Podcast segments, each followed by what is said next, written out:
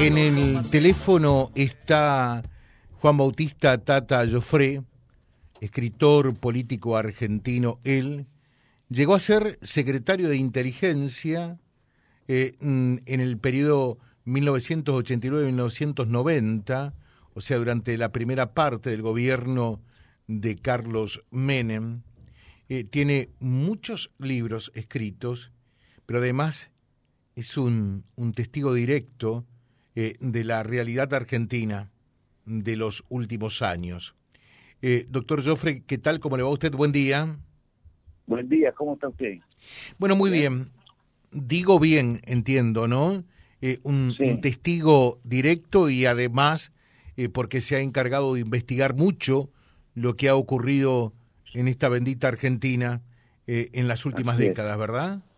Así es. Lo ha llevado a escribir ocho libros. Bueno, con una, con una característica, ¿no? Yo he trabajado mucho con documentos, porque había una historia que ha sido analizada con un solo ojo. Entonces trato de explicarle al lector que hay otras, ha habido otras situaciones y hay otras, otras ideas en, dentro de los, de los testigos, dentro de los distintos grupos que pugnaron por el poder de aquella época. Así es. Tengo 14 libros, hermano. 14 libros, 14, sí. Estoy viendo, estoy viendo acá. Y, dice algo muy, pero muy importante, todo con la documentación necesaria que respalda lo que, lo que se escribe, naturalmente. Bueno, eh, en, en, mi artículo de hoy en IPOAE, usted se va a dar cuenta que soy el único que escribe sobre el retorno de Juan Domingo Peón con documentos nuevos. Esos documentos nuevos son los que llevaba el brigadier Martínez a Ezeiza para entrevistarse con Perón, hoy, hace 50 años. Es decir, eh, los he conseguido con enorme esfuerzo, analizando, investigando, consiguiendo. ¿Qué es lo que... En archivos privados, en fin. Claro. Eh, ¿Qué es lo que recuerda concretamente y qué es lo que ha podido investigar eh, hoy, 17 de noviembre, eh, en, en, este día de la lealtad, como por allí, o de la militancia, como, como se lo llama? ¿Qué, ¿Qué es lo que estamos recordando? No sé si es un día de celebración. Charlaba hace un rato con el doctor Julio Bárbaro también. ¿Qué, ¿Qué, es hoy en realidad? ¿Qué, ¿Qué recuerda de aquel 17 de noviembre de 1972? Bueno, yo era un muchacho de 27 años, 26 años. Eh, estaba volviendo al país un presidente que había, sido echado unos años antes, en 1955. Eh, un país con una enorme inestabilidad, donde los militares eran el factor de poder más importante, con gobiernos castrenses de Lonardi, de Aramburu, en el 58 vino Frondizi, duró poco, no llegó a terminar el periodo, lo reemplazó un Río Negrino, que fue Guido, eh, muy condicionado, con unas elecciones en el 63 donde eh, digamos, el partido más importante o más numeroso, porque es la Argentina, no estaba representado en las boletas, es decir, estaba proscrito, entonces ganó, ganó el radicalismo con el 25% del electorado. 25% del electorado, mi amigo, es como si hoy Cristina llegara a la presidencia y las encuestas están dando entre 25 y 22 puntos, pero llega a la Es decir, un gobierno con una falta de representatividad muy grande, duró poco, vino Onganía, después de Onganía vino Leviton y llegó Lanús. Lanús llegó muy maltrecho porque eh, es el último periodo de esa revolución argentina, ya habían pasado dos presidentes que habían fracasado, es cierto que quiso ser candidato a presidente, no pudo ser candidato a presidente, el país no le daba y había nacido algo que en el 55 no estaba, que era el terrorismo y la subversión. Bueno, en ese contexto llegó Perón, después de mucho esfuerzo, 17 años en el exterior, viviendo en España, dijo que venía en prenda de paz, pero no pudo nunca juntarse con la Junta Militar, con Anuse, no quiso hacerlo. Entre las cosas que reveló hoy hay una guía con la cual este, Martínez debía guiarse en su, en su diálogo con Perón. Eh, quería saber cuánto tiempo iba a estar Perón en la Argentina. Ni Perón mismo lo sabía. Cámpora, no podía, Cámpora no podía adelantar nada, porque tampoco lo sabía.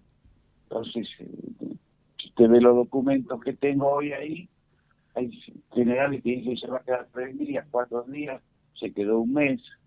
En ese mes eh, hizo lo que pudo, juntó varios partidos, hizo un frente. Lo más importante no salió, no se concretó, que era... Que era un acuerdo con el radicalismo y con Balbín, ¿no? con el radicalismo, ¿cómo? Por eso digo, eh, lo más importante a lo que alude usted, me imagino, de ver eh, el intento de acuerdo con, con, con Balbín y con el radicalismo, ¿no? Exacto. Balbín, Balbín podía desearlo, pero tenía una enorme inseguridad y además él tenía un frente interno muy muy que lo condicionaba. Estaba en una interna con Raúl Alfonsín. Uh Le guste o no, en esa elección interna Alfonsín obtuvo el 42% de los votos radicales. Entonces Argentina siguió, antes de irse Perón designó eh, al hombre que lo había de que habría de cabezar el frente, que fue Cámpora, oficialmente se anunció en, el Paraguay. Lo hizo para no encrespar más las olas del, electorado, del gremialismo, por así decirlo, que se inclinaba más por un hombre como Capiero. Y, todo continuó como hasta ese momento. Y, eh, había un enorme desorden ese día en, ese Ahora, eh, eh doctor Joffre, ¿Qué es lo que ha podido usted eh, eh, investigar? Porque es cierto, Perón logró esa vez llegar a esa isla, ya el, clima estaba crispado y uno recuerda perfectamente que el próximo retorno, que iba a ser el definitivo en Ezeiza, no pudo aterrizar en Ezeiza, terminó en Morón por, por la confrontación interna dentro de lo que podemos llamar el peronismo, el justicialismo, eh, ¿Cómo, se dio eh, ese clima de tanta crispación, de tanta confrontación que terminó en lo que todos sabemos, en momentos trágicos para la Argentina? ¿Cómo se observaba en la calle? Bueno, se observaba con la violencia que había. Al mismo tiempo que Perón llegaba a Ezeiza, el ERP, de, el, ERP, el Ejército Revolucionario del Pueblo, decía de Tucumán, había que iniciar la guerra popular prolongada cómo, cómo se veía eso, y se veía también a través de la crisis económica que era muy grande en Argentina en ese, tiempo. Eh, de dólares, no se podía importar, las empresas no tenían este, para producir porque tenían que comprar eh, insumos este, extranjeros, en fin, no, no, no es una situación, digamos, muy alejada de la actualidad no existe por lo pronto, hay que reconocerlo, no existe el militarismo, el peronismo está fuerte, pero a su vez también con grandes divisiones como estaba en esa época. No, querían a, Campo, el Congreso del partido fue muy dividido, finalmente Perón se impuso porque vivía Perón. Y el radicalismo estaba ahí, en, en, ese desierto en el que se debatía un con un Balbín que iba a elegir como candidato a vicepresidente de Gamón. Eh, el mundo, América Latina miraba a, Argentina, siempre con sorpresa, porque no podíamos salir del atolladero permanente. Chile estaba gobernado por un gobierno socialista que habría de caer no mucho tiempo después, a Salvador Allende. En fin, este, el mundo estaba convulsionado, pero había dos polos de poder todavía, uno era Washington y el otro era Moscú. Este, hoy tenemos una situación conflictiva en Europa, con problemas que son bastante parecidos afuera, y adentro, adentro acá en la Argentina pasando por una crisis que va a ser aún más profunda. ¿eh? mucho más profundo. Esa es la Argentina que me tocó vivir a mí. Esa es la, la, Argentina de aquel momento. Eh, y, con todo eh, eh, ese bagaje de conocimientos de, un profundo investigador, además de, de, haber vivido la política tan de cerca, ¿tiene algo de semejanza aquel momento con lo que ocurre en esta bendita Argentina de 50 años después? Bueno, lo que hay es la inestabilidad. La inestabilidad está desafiada todos los días. Está en los diarios, está en la televisión. Eh, la inestabilidad y, y hay otra característica del exterior que es la desconfianza. Entonces hay gente que podría venir a invertir en Argentina que no viene. No viene porque el gobierno no sabe para dónde ir. El propio gobierno está dividido. El presidente es una cosa y la jefa que manda dentro del partido, que parece presidenta, es otra. Y hoy va a lanzar posiblemente su candidatura presidencial. La candidatura presidencial también a, la que también aspira el presidente Fernández. Parece chiste, pero es así. Eso es lo que tenemos. Y al mismo tiempo tenemos una oposición que está muy digamos, en plena discusión interna, con varios y toda una vitrina de vanidades que nadie quiere poner nada, todos se creen candidatos al máximo al máximo cargo. Bueno, es, es, muy lamentable, nuevamente, digamos generacionalmente, yo soy de la generación que por ahora está brillando los 70, 75 años no hemos tenido paz salvo una época bastante corta, que fue la época de Menem. El ha sido todo una enorme inestabilidad. ¿eh? Mm. es así. Eh, y, qué es lo que, que ve de cara al futuro inmediato? Porque proyectar 10 años en Argentina eh, es un mundo, ¿no? ¿Qué, ¿Qué, es lo que ve usted, doctor Joffre, con, con todos sus, sus conocimientos, su experiencia? ¿Qué, ¿Qué es lo que puede ocurrir?